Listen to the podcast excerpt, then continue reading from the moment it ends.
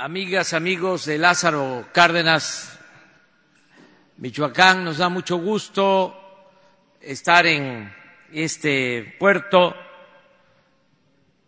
que nos hace recordar al mejor presidente de México del siglo XX, al general Lázaro Cárdenas del Río.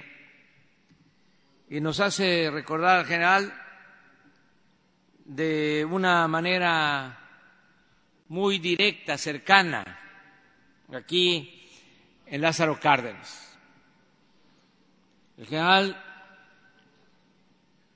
originario de estas tierras, de Michoacán, llegó a la presidencia de la República y gobernó México de 1934 a 1940.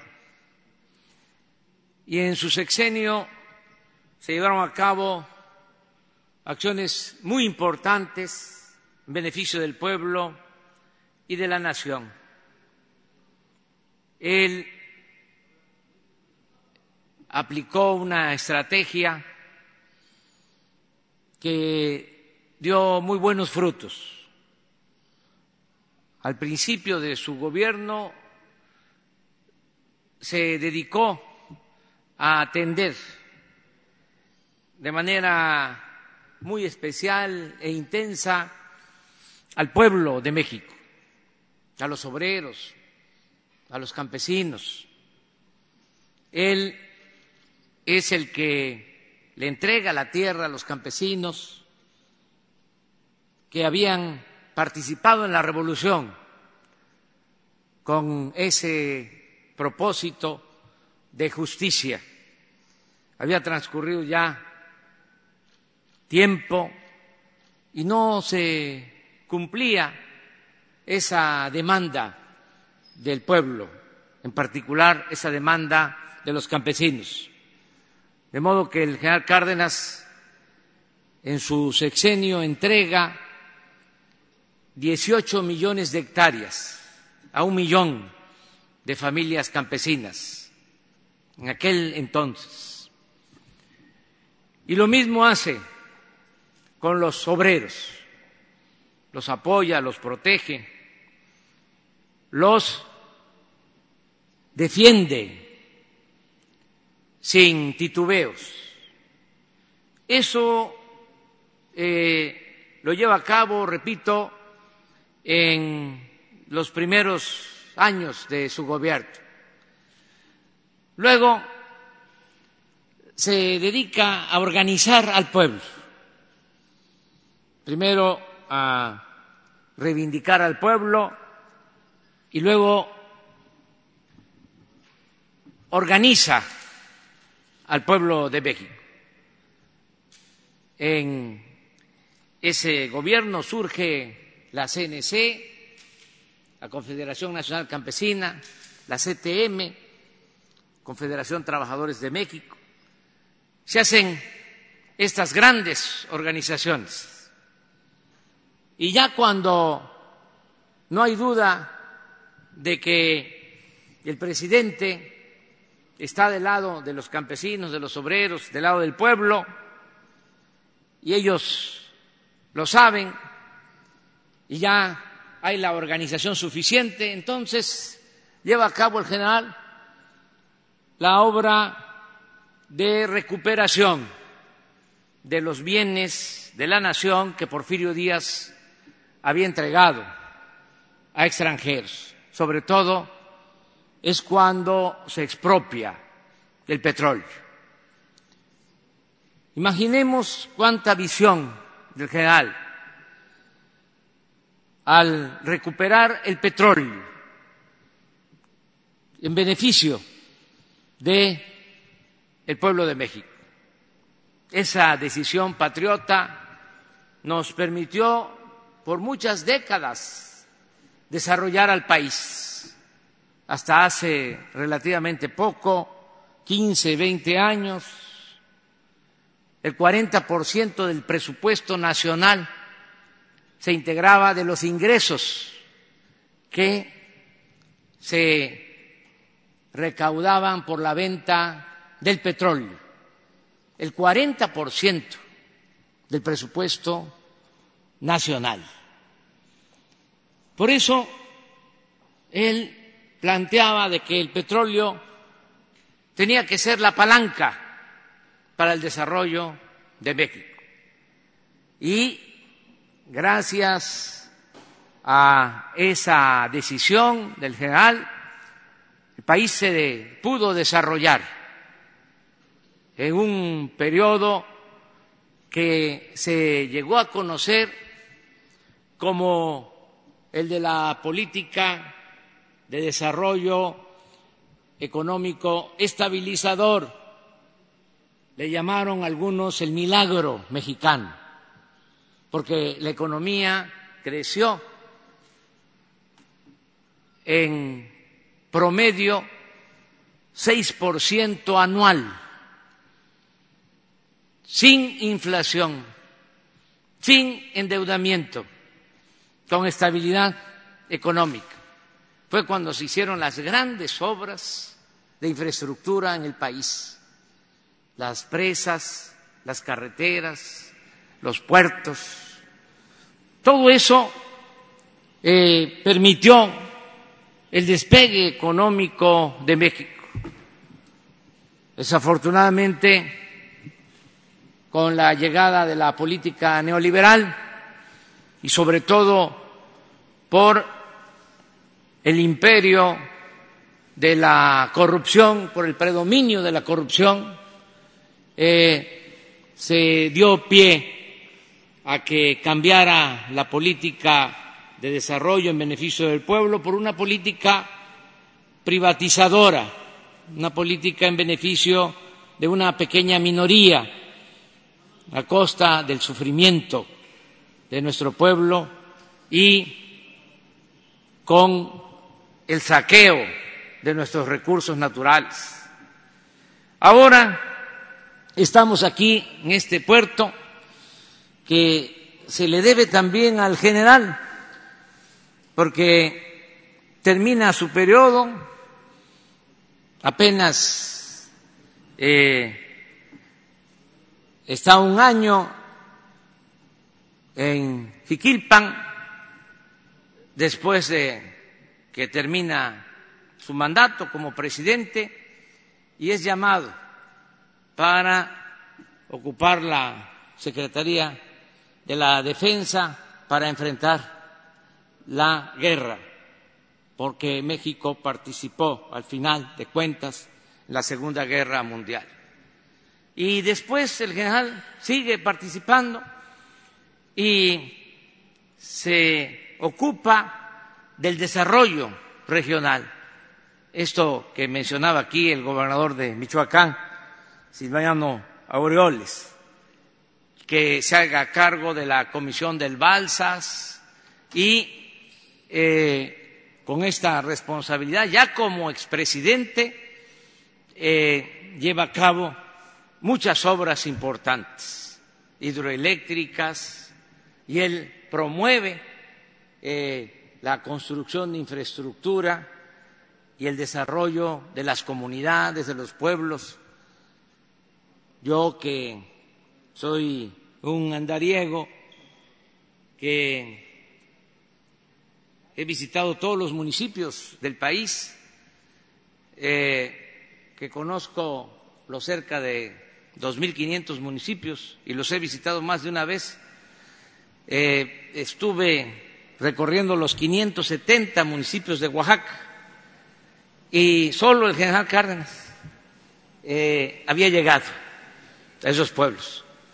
Me acuerdo bien que me decían eh, ¿por qué no eh, le hace como el general? Que él venía aquí y se quedaba unos días. Usted viene nada más unas horas. Este, eh, quédese aquí con nosotros, porque eso hacía el general en la Mixteca, oaxaqueña, en los pueblos. Y además de atender a la gente humilde, atender a la gente pobre, eh, siempre con eh, una visión de progreso, con justicia, impulsó estas obras. Imagínense la visión del general para expropiar el petróleo y la visión del general para eh, construir después este puerto que lleva su nombre. En aquel entonces, cuando el general promueve la construcción de este puerto, pues seguramente nadie eh, creía de que se iba a desarrollar este puerto. Aquí los marinos navales y marinos mercantes saben bien que por siglos todo el desarrollo marítimo se dio en el Golfo, no en el Pacífico. Ahora es distinto. Mayor tráfico de mercancías se da en el Pacífico porque pues eh, se desarrolla Asia, eh, se proyecta China como la fábrica del mundo y estos puertos adquieren una importancia de primer orden. Esa visión del general de impulsar la creación de este puerto de Lázaro Cárdenas. Por eso celebro estar aquí. Eh, venimos a reforzar el propósito de que mejoren las, mejore la administración de los puertos de México, que eh, ya por ley están a cargo de la Secretaría de Marina. Esa fue una decisión que tomamos. Los puertos eh, dependían de la Secretaría de Comunicaciones y Transportes y ahora los puertos eh, dependen de la Secretaría de Marina.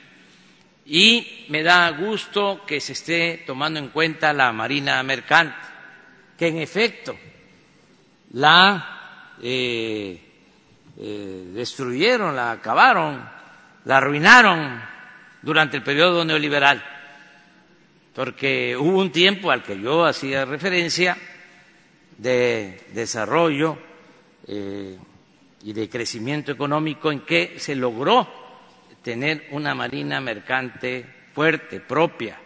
Todo eso se terminó.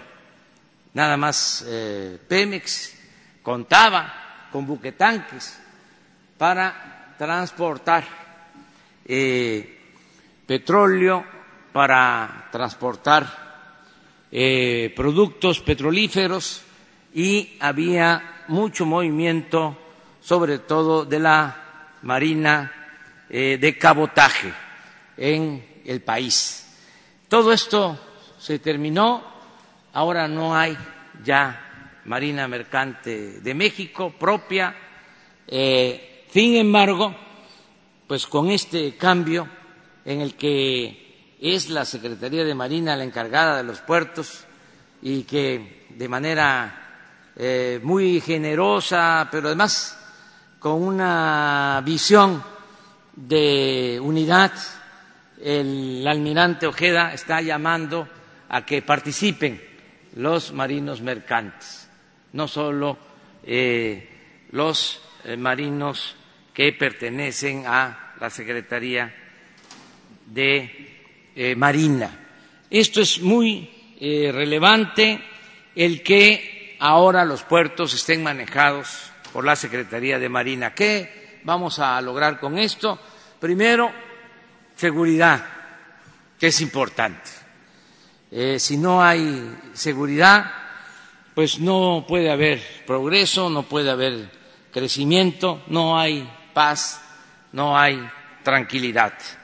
Ya hacía falta que la Secretaría de Marina se ocupara de los puertos para evitar lo que aquí eh, se ha dicho, lo que comentó Silvano, que sucedía también en Manzanillo y en otros puertos, la delincuencia se había apoderado de los puertos.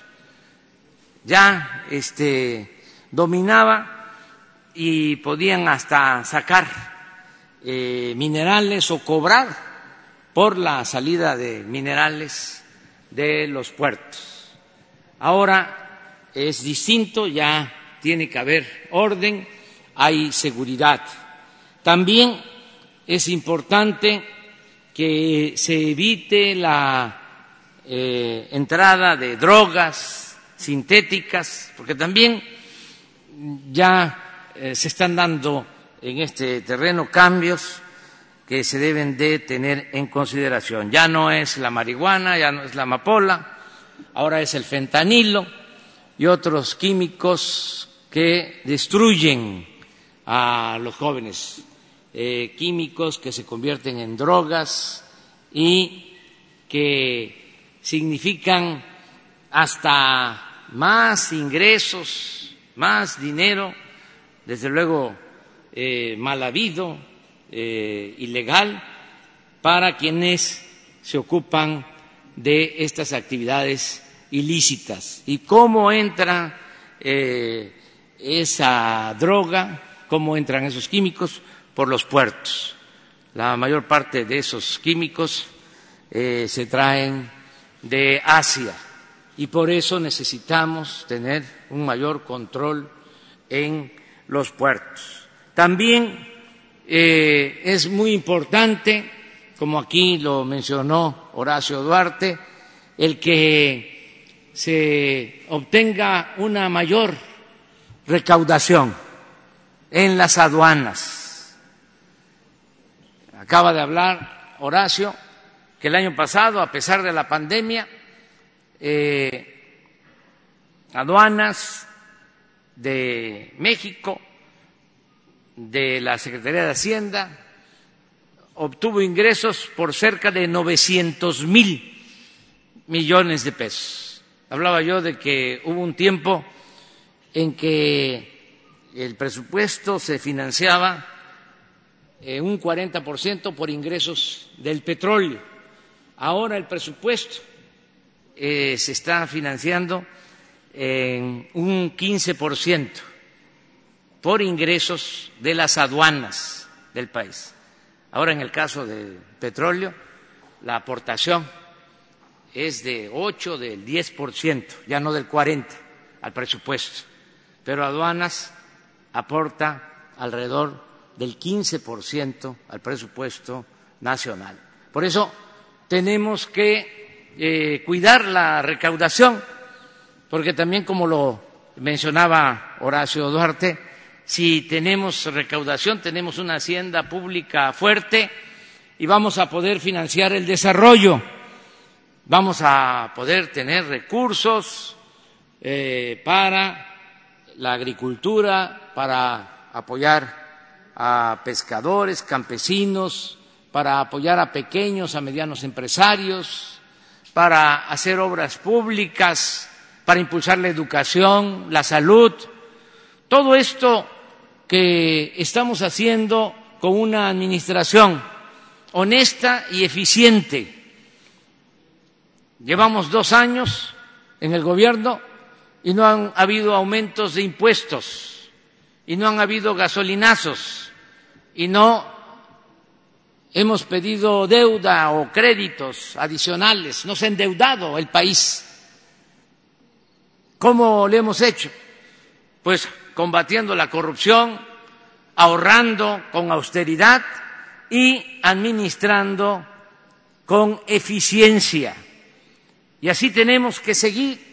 Por eso nos importa mucho que las aduanas, también en manos de marinos y de soldados, eh, nos ayuden a tener finanzas públicas sanas. Ahora podemos eh, decir que se cuenta con el presupuesto, hemos hasta dado por anticipado eh, recursos para la vacuna del COVID, tenemos disponible 32 mil millones de pesos, eh, ya se entregaron siete mil, nos quedan 25 mil. Tenemos el recurso, desde luego, no se trata solo del presupuesto, se trata de que haya eh, abasto, que se pueda tener disponibilidad de las vacunas, pero si se tiene recurso, pues se tiene más posibilidades de contar con la vacuna, que al final de cuentas es lo que nos va a venir a dar más tranquilidad y va a ayudar a que la gente no se enferme y lo peor, lo que más duele, que no se pierda la vida, que no haya fallecimientos. Todo esto eh, se puede lograr si eh, evitamos la corrupción, si somos eficientes en la administración y por eso nos da mucho gusto estar aquí en este puerto de Lázaro Cárdenas, no ver el puerto eh, como una isla, sino integrar el puerto al pueblo, a la ciudad de Lázaro Cárdenas y que el puerto ayude, como lo acabamos de constatar ahora con el director del puerto, su programa integral para infraestructura, para vialidades, en beneficio del municipio de Lázaro Cárdenas. También nos da mucho gusto que esté aquí la presidenta municipal de Lázaro Cárdenas. Vamos a, estar pendientes, voy a estar viniendo cada tres, cada cuatro meses para darle seguimiento al plan de desarrollo integral de este puerto de Lázaro Cárdenas. Vamos también a seguir respaldando al gobierno de Michoacán. Eh, vamos a seguir trabajando de manera coordinada con el gobernador Silvano Aureoles. Necesitamos sumar esfuerzos, sumar voluntades. Tenemos que pensar siempre en el interés general, en el interés del pueblo, por encima de intereses personales, de grupos, intereses partidistas, está el interés superior de la nación. Por eso tenemos que trabajar los gobiernos municipales, gobiernos estatales, el gobierno federal, juntos y en estrecha coordinación. Termino pues eh, agradeciendo mucho la compañía de Lázaro Cárdenas Batel que está aquí eh, con nosotros. Lázaro nos ayuda desde la presidencia de la República, tiene experiencia y sobre todo trae en la sangre eso a lo que me referí, trae la sangre el amor al pueblo y el patriotismo de ese gran presidente general Lázaro Cárdenas del Río. Muchas gracias a todas y a todos.